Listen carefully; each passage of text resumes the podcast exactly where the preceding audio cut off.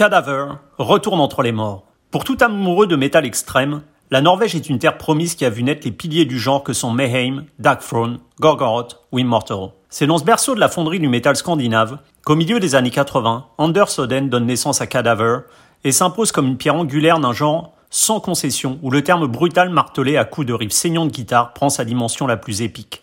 Si depuis une quinzaine d'années, le cadavre exquis semblait à jamais perdu dans les limbes, Anders, après des passages remarqués chez Celtic Frost, Satyricon ou Magenta, fait ressusciter le défunt d'entre les morts avec un nouvel album, Heather and Bile, dont la violence musicale tend à prouver que la longue gestation n'a en rien endigué la créativité diabolique et pour le moins musclé de notre homme du Grand Nord. Quand la mort vous va si bien. Une interview signée Agent d'entretien.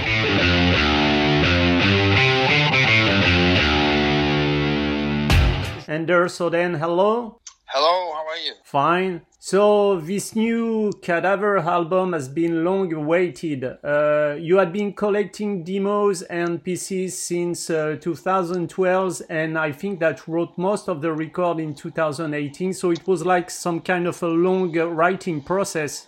Mm, yeah, that's correct. I was uh, writing lots of different uh, things until I met uh, Dirk Verbeuren in 2014, and um, he added drums to 10 songs and out of those 10 i think only one survived because then i realized i wanted to do a new cadaver album and the, direction of the writing needed to be uh, i needed to figure out what cadaver would be doing in this time and then i you know what you hear now is basically the result of me finding back to whatever guitar is and uh, how it should sound in this updated version. And is human being your main source of uh, inspiration as far as lyrics are concerned? Yeah, that's uh, the human condition, you know, the fears and the angst and paranoia or the vanity and everything that surrounds us, uh, you know, the point of meaning, all that stuff. That's uh, very inspirational for the lyrics, and it's funny how uh,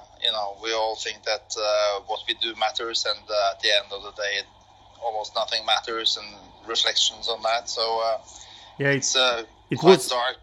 It was some yeah. kind of a reflection about life and the meaning of life, indeed. Yeah, I think every personal record should be like that. You know, it's for me very personal and think this is uh, how I want to express the art in this time and age. I, I didn't see the world becoming this much dark, but uh, somehow it looked like it would become darker at the time, and I was unfortunately very correct. But uh, mm. um, it's uh, very fitting to the world we're living right now. Yeah, I suppose it was a perfect reflection of uh, what we are dealing with with this pandemic crisis. Yeah, that also the all the that's just coming on top of everything. I think. I think the, before the pandemic, we had already the political crisis and the social crisis. Mm. Uh, so this just makes it even uh, even more to the extremes. I, I would say, you know, all mm. the everything's extreme now. There's nothing that isn't extreme. So that seems to be the zeitgeist for everything. So everything's just to the max, and uh, all the you know, people who are offended by uh, cartoons in France, killing people because of cartoons, all this uh, stupid uh, terrorism and uh, mm. all the right wing movement uh, trying to get all these laws back in. Uh, like in, in, Poland, there's suddenly the women can't have abortions anymore, and mm. you have uprising of all kinds of religious uh, idiots everywhere, and uh, it's, it's just a big mess. And the pandemic just uh, just uh, makes everybody just sit and uh, realize that the world is very fucked up right, right yeah. now. It, it can be like a warning for the human being. Yeah, it's very very true, and uh, not much. Uh, you know, there's there's a thin line between having a secure and fine life to uh, total obliteration. So we, we see that uh, again now. So we, this is a generation learn how it how it uh, felt uh, probably felt in the midi- medieval uh, times. You know, mm. this is feeling like we're in the dark ages again a little bit. And and can can you t- uh, tell us a bit Anders, about uh, the choice of uh, the name of uh, Edder and Bile, which I think comes from an old Danish expression relating to the devil. Is that right? Yeah, it relates to the body fluids. Um, basically, uh, back in the medieval times, the doctors didn't know what they were doing, so they thought that taking out the bad mm. stuff uh, from the fluids in the body would make the body heal, and uh, pouring out and bile between means uh, pouring out evil and bile, and uh, pouring out evil basically. That's uh, how the expression goes. And if you are someone who's doing that you're basically letting everything go. And, and was it challenging to make your voice function after all these years with the cadaver frame? Uh, surprisingly um, you know when i figured it out it was very obvious. I was thinking why the hell didn't i just do this before? Actually i did this in 87, yeah. 88, before Cadaver was formed, I had this uh, obscure uh, b- uh, band ideas with only me.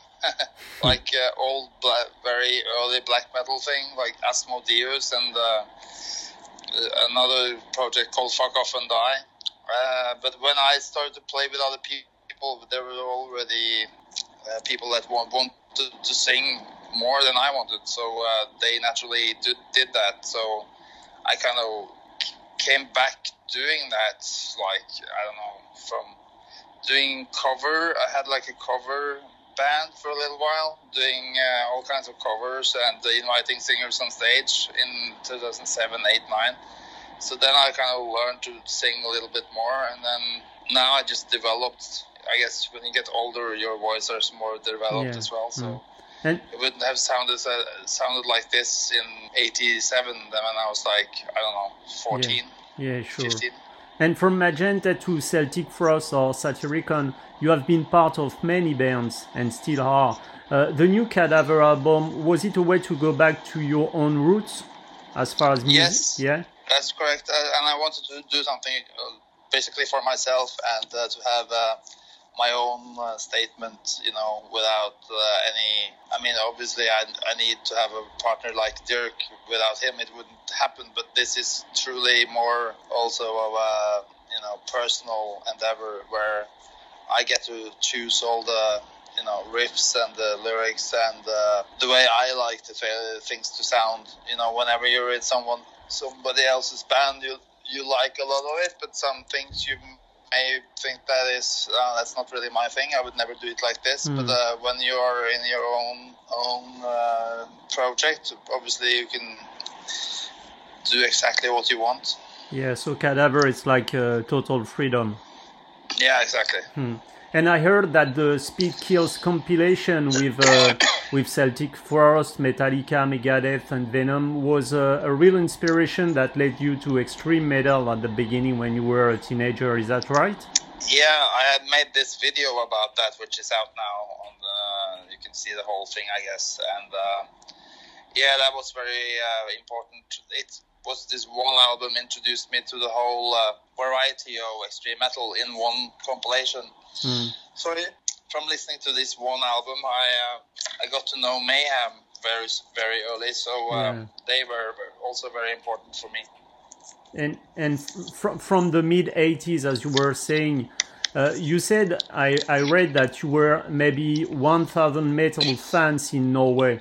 That's why when you founded Cadaver, uh, every guy in bands in this emerging scene were knowing one another from Mayhem to Dark Darkthrone, for example. Yeah, everybody. I mean, the scene was very small, so it was basically if there was a band anywhere, we would know about them. So I knew uh, the Darkthrone guys very early on, from maybe from 86, 87, at least 87, when they were called Black Death and uh, Mayhem from the same time. Uh, a little bit later, uh, getting to know um, the Immortal guys and the Emperor guys mm. and uh, Enslaved and um, Stigma Diabolicum that became Thorns. And um, basically, everybody else just turned up when we were doing our first album and started to play shows around Norway and uh, also in Sweden. Uh, we got to know Entombed and Dissection and Dismember and Carnage and all these bands too, Therion, you know, all um, Tiamat. So the whole scene was basically one big Scandinavian scene. You know, Yeah. that's what I, I I remember. Also Finland. We went to Finland and uh, some of the people in Amorphis I known since 1992. So yeah. And, and you know, to any metal fan, nowhere is like the promised the promised land. Uh, there was also some kind of a, a division between death and black metal, with many violence, especially in, on the black metal scenes of the 90s. Uh, you seem to have been a bridge between uh, these two metal styles, black and death. What was it to be uh, part of uh, these golden years of uh, Scandinavian uh, metal? Well, I mean, for me, the whole thing with the with the murder of was was a big blow uh, because I I had uh, he had been reaching out to me during that summer of '93 uh, because he had become enemies with a lot of people, uh, and then he wanted to, to get back to his own, uh, you know, friends from before, and then this this division between uh, the genres wasn't really a big thing that- because there was not that many people you know. Maybe there was like uh, 20 people against 20 other people. So it's not really a, a movement. It's more like a small portion of people disagreeing with us was uh, another small portion of people. So uh, when he was killed i was really you know devastated and uh, didn't feel the same for it for a couple of years because everything kind of fell apart when he died. And then uh, I started to listen more to aggressive uh, industrial music. So I did that for a few couple of years until actually Fenriz became my neighbor in '95. I- I mean, like literally across the street. So he then he showed me uh, Battles in the North album with the Immortal and uh, some new Darkthrone things and some Satyricon things, and I was like, wow, this is this is uh, where it where it went to. So from '93 to '95, I was really out of the whole thing, but then I got back in '95 and been been there since. And and you know you were talking about uh, Euronymous, and much has been said about uh, your relation as uh, you know. A letter he sent you was scanned and published on the internet, but we just tend to forget that uh, at that time you were just kids, Yeah, yeah.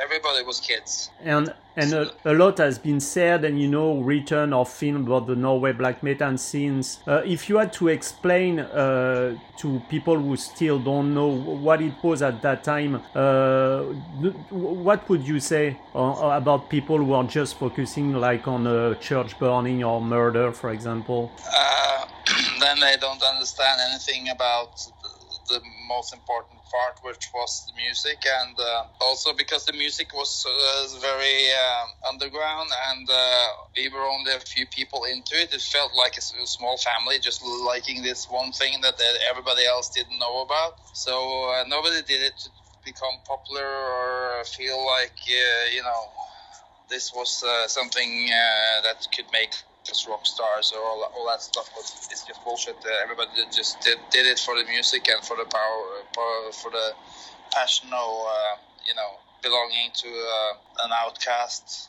basically. And and did you watch a Lord of Chaos movie? And what did you think about it? If you if you had a look No. at it, no. No, I, I, I didn't see it. And d- do you think that, uh, as as uh, maybe you heard about it, do you think it's far from the truth? Yeah, it's. Uh, I read the script. Uh, if it's as bad as the script, it's uh, really not very good because it's uh, like I said. Uh, it takes the notion that everybody did this to become popular and famous, which is the opposite thing. You know, Hmm. nobody sat, sat down and said that I have a plan how to make Norwegian black metal very, very famous in the whole world. Let's kill this guy and burn that church. That's not how things went on. You know, that's just bullshit. And and I know that uh, I think you participated to a, a black metal tour bus uh, till uh, 2012 in Oslo. Yeah, that's correct. Yeah, for the Inferno Festival, showing to the tourism and places where many incidents concerning the black metal scenes happen. Uh, you said that it was for you some kind of a therapy. Ca can you tell us a bit more about it? yeah, it was. I used kind of used it as to uh, to uh, come to terms with uh, what really happened with uh, the, this killing of Euronymous and how much that meant for me personally. And um, when I was done with that, sorry, uh, I just felt like I had uh, poured out all my uh, thoughts about the whole thing, and I was pretty much I was ready to move on, basically. Mm. Uh, but of course, now it would be very. Uh, it, it probably would be much bigger now if you did it now with the, after this movie and all that shit. But I was, I wasn't really doing it for you know to make the money or to uh, have like a career being like a tour guide for people. I, I wanted to move on, and now I have moved on and made a new album and do what I'm supposed to do to make music and um, you know not only be like a representative of uh, time long time ago. Hmm. And and today, you know, it seems that there are so many metal genre.